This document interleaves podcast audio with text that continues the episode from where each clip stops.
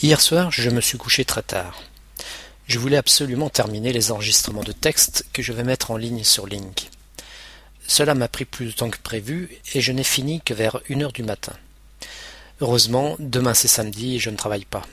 Je vais donc pouvoir faire la grasse matinée. Faire la grasse matinée signifie tout simplement dormir ou rester au lit plus tard le matin. À l'origine, on disait dormir la grasse matinée. Le terme gras utilisé ici peut être associé à une chose molle et onctueuse, comme l'est votre lit dans lequel vous vous prélassez voluptueusement. Il est possible aussi que cela vienne du latin crassus, ou épais, pour signifier que la matinée est plus épaisse que les autres, puisqu'elle se prolonge.